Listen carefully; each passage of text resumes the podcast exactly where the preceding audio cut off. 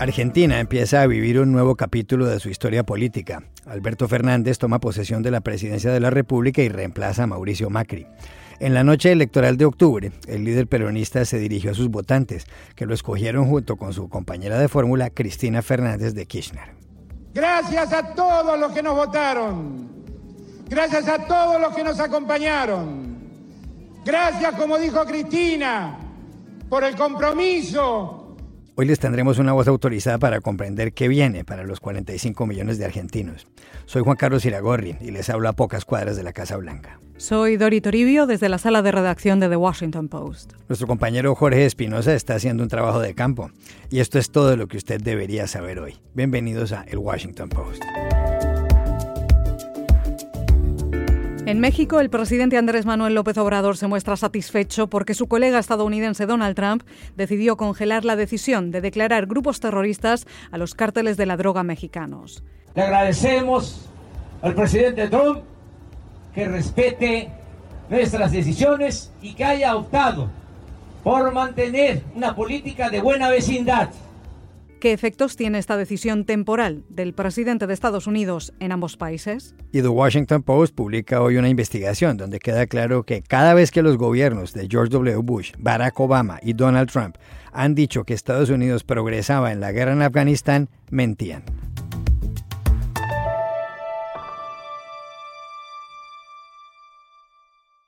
La Argentina cambia de rumbo político.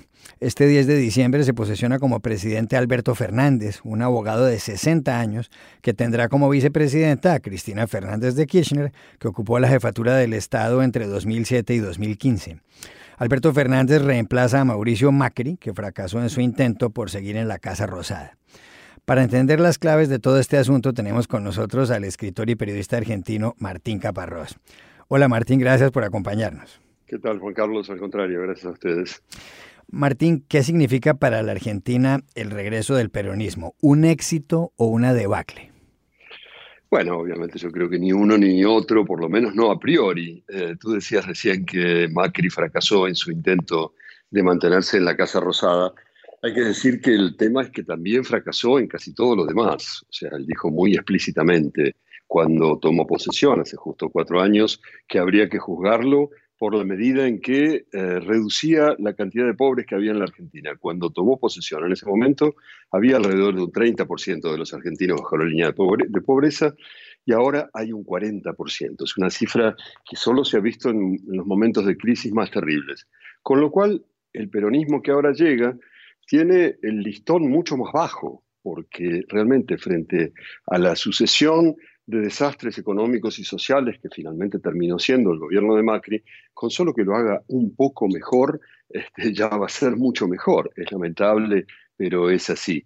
Y cuando tú decías lo del regreso del peronismo, yo creo que no podía ser más acertado, porque lo que aparentemente vuelve con Alberto Fernández es precisamente eso, el peronismo, que es algo distinto del kirchnerismo. Quiero decir, lo que gobernó la Argentina con Cristina Fernández durante eh, los ocho años anteriores a 2015 fue el kirchnerismo, que era una manera muy excluyente y muy crispada del peronismo. El peronismo siempre fue lo contrario, fue un intento siempre, de incluir a cuantos más sectores mejor, de convencer a todos los sectores de que eh, ellos eran los verdaderos protagonistas y los verdaderos aliados de quienes gobernaban desde el peronismo, etcétera, etcétera. Eso el kirchnerismo lo dejó totalmente de lado, se puso sectario, excluyente y crispado al llamar a Alberto Fernández, yo creo que Cristina Fernández quiso recuperar esa idea del peronismo, sabiendo que ella sola, con ese movimiento excluyente y crispado, no habría conseguido nunca la presidencia. Ahora vamos a ver qué pasa, por supuesto, cuando empiezan a gobernar, que siempre todo es muy diferente. Martín, ¿cuáles son en concreto los principales desafíos, los principales retos para Alberto Fernández? Mira, yo creo que son eh, básicamente de tres tipos, o quizás dos, según cómo se miren. El principal es este que decíamos, recuperar un poco la situación económica de la Argentina. En los dos últimos años, el Producto Bruto Interno descendió, bajó, se encogió en más de un 10%. Es una situación en la que eh, la economía está completamente en crisis, el consumo cayó en eh, porcentajes enormes, desde el consumo suntuario hasta el consumo de alimentos. Es una situación realmente dura para, muchísimos argentinos. Entonces va a tener que ver cómo hace para recuperar eso. Lo primero que está diciendo es que quiere poner plata en el bolsillo de los que menos tienen, aumentar las pensiones, las jubilaciones, algunos sueldos, algunos subsidios.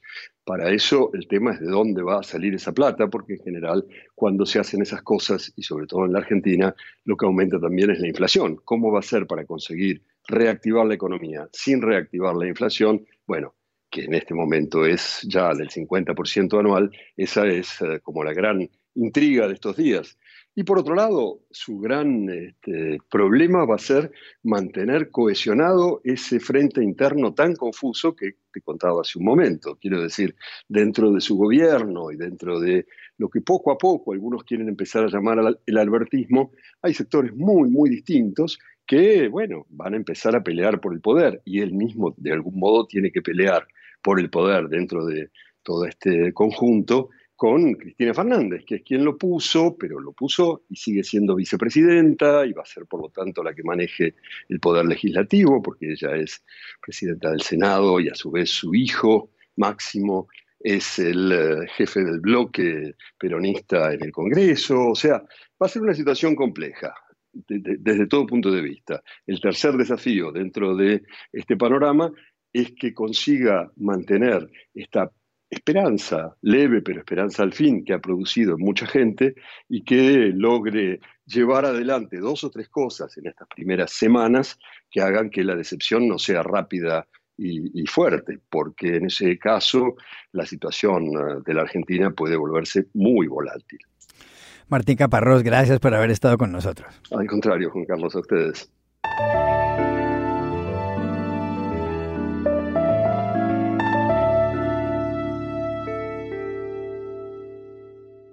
En guerra con la verdad, funcionarios estadounidenses dijeron que se estaban produciendo progresos, pero no se estaban produciendo, y lo sabían. Así arrancan los papeles de Afganistán, la investigación exhaustiva que ha publicado este periódico, The Washington Post, acerca de los secretos y las mentiras de las autoridades estadounidenses sobre la guerra en Afganistán, el conflicto armado más largo en la historia de Estados Unidos.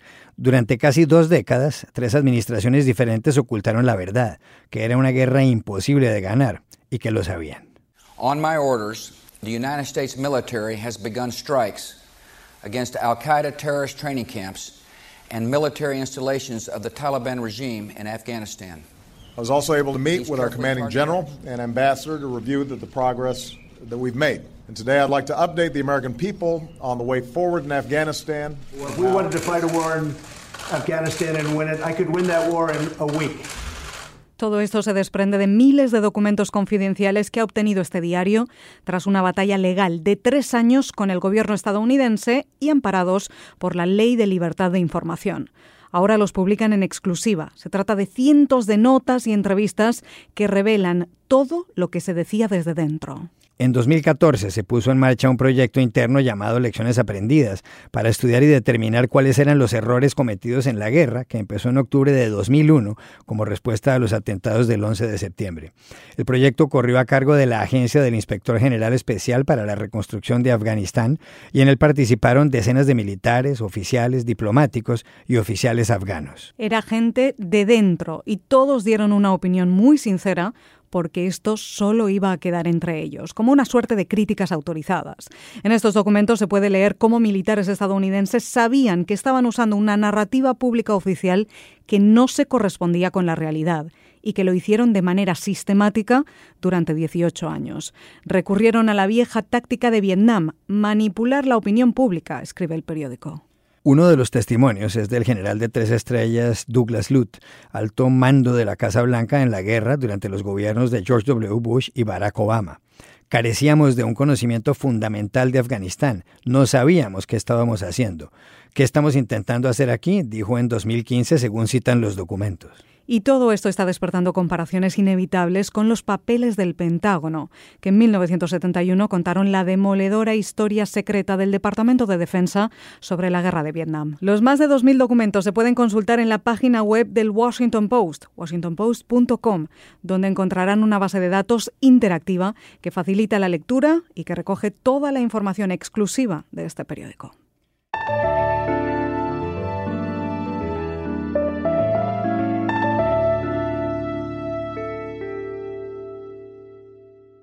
El presidente de Estados Unidos, Donald Trump, ha congelado la inclusión de los carteles mexicanos de la droga en la lista de grupos terroristas del Departamento de Estado. Trump había pensado hacerlo tras el asesinato en el estado de Sonora, en México, de nueve miembros de la familia estadounidense Levarón, entre ellos seis niños. León Krause, uno de los columnistas mexicanos más leídos en el mundo, escribió en Post Opinión, la sección de artículos en español de The Washington Post, que etiquetar de ese modo a los carteles no solucionaría nada. Y lo tenemos con nosotros. Hola León, bienvenido. Un placer estar con ustedes. ¿Por qué no serviría de nada esa declaración, esa declaratoria?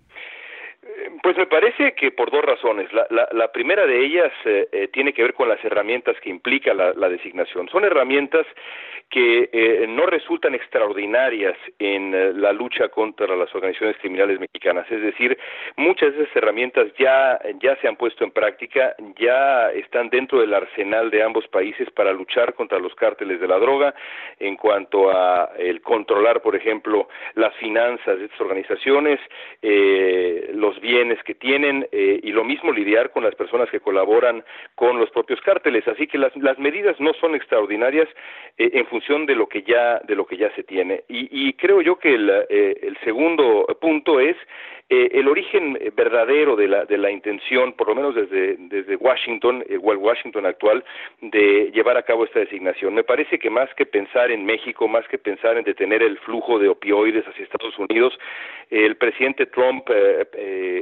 piensa utilizar esta designación eh, o incluso la, la, discusión sobre la designación con fines políticos. Es decir, eh, el pintar los cárteles eh, mexicanos, a las organizaciones criminales mexicanas como organizaciones terroristas equivalentes a las grandes organizaciones terroristas de los últimos años en otras partes del mundo, cae como anillo al dedo eh, a la narrativa eh, nativista de Trump. Esa narrativa nativista que estoy absolutamente convencido será parte fundamental de su argumento eh, en la elección del, del año que viene. León, ¿quién gana aquí la partida? ¿Le torció el brazo López Obrador a Trump? Me parece que sin duda es, una, es un triunfo para la diplomacia mexicana el conseguir que Trump retirara la amenaza, pero me parece por otro lado que eh, es una exageración absoluta, Doy, eh, que el canciller mexicano le agradezca a Trump eh, el retiro de una amenaza. Es decir, eh, no sé en qué escenario eh, el retirar una amenaza merece un agradecimiento, francamente, pero creo que eso también ilustra la dinámica eh, que se ha dado, la dinámica que se ha dado en la diplomacia bilateral entre México y Estados Unidos desde hace ya un buen tiempo, no nada más con el actual gobierno eh, que encabeza Andrés Manuel López Obrador, sino también con el gobierno anterior. Es una dinámica en donde el poder eh, eh, reside, reside en Washington y eh, México, México concede casi en todos los casos y cuando logra que se retire una amenaza, pues eh, respira aliviado e incluso agradece. Eh, francamente, eh, una relación tóxica. Eh, mucha gente, León, se pregunta cuál ha sido la reacción de la familia Levarón a la determinación de Trump, del presidente Trump. La familia Levarón, que eh, en muchos sentidos comienza eh, esta, esta esta, este episodio de, esta discusión, eh, después del asesinato brutal eh, de nueve de sus miembros, tres mujeres y seis niños, eh, no, no ha decidido no aceptar esta suerte de tregua que han anunciado los dos gobiernos estadounidense y el mexicano, eh, tregua que además se explica, y así lo dijo específicamente el presidente Trump, por la simpatía personal de Trump con, eh, con López Obrador, que tampoco me parece ni de lejos una razón eh, para explicar eh, una, eh, una decisión de política exterior. No han aceptado esta tregua. Eh, e incluso piensan escalar eh, su iniciativa de buscar que se designen como terroristas a las organizaciones criminales mexicanas. Eh, me, han, me han dicho que eh, tienen la intención de viajar a Washington en los próximos días, reunirse con legisladores eh, republicanos allá y seguir insistiendo, seguir presionando para que esa intención que evidentemente tenía el presidente Trump de designar como terroristas a los cárteles mexicanos eh, sea, sea una realidad más temprano que tarde. Para los de Barón son organizaciones terroristas, merecen ser designadas como tales eh, y, y, eso es lo que piensan, lo que piensan uh, perseguir en los próximos días y hasta lograrlo, según me dicen. Es el famoso periodista mexicano León Krause, que es columnista de Post Opinión. León, gracias por haber estado con nosotros. Un placer estar con ustedes. Un abrazo fuerte.